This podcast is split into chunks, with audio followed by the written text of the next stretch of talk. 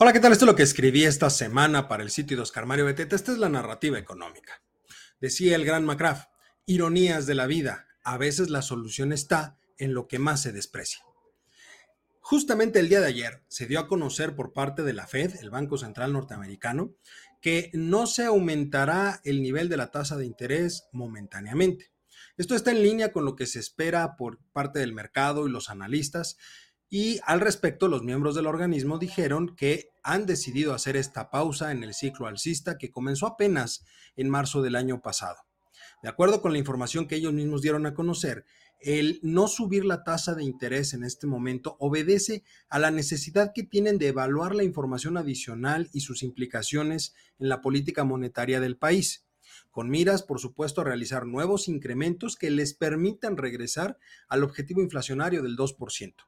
Asimismo, se dio a conocer que hay un reajuste a la alza en la estimación del crecimiento de la economía americana pasando del 0.4% al 1%.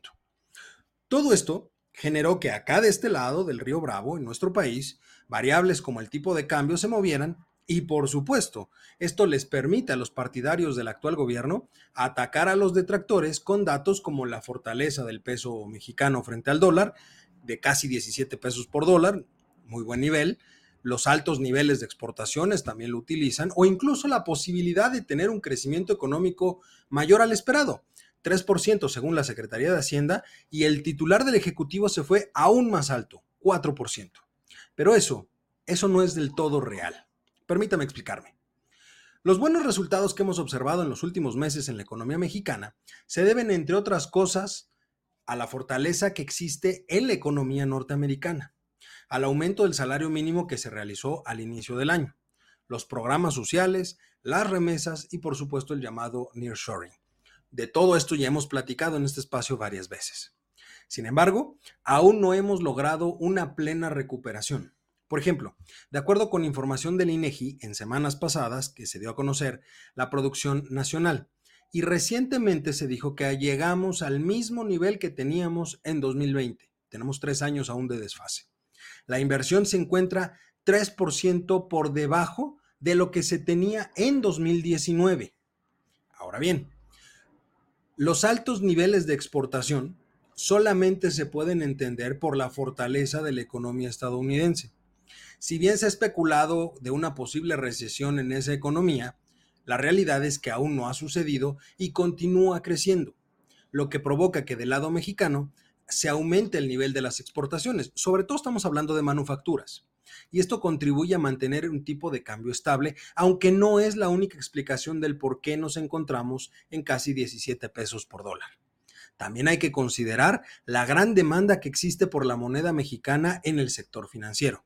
Pero ojo, el tipo de cambio nada tiene que ver con la política económica de la administración en turno. Está sujeto completamente al mercado. Además persiste la gran duda.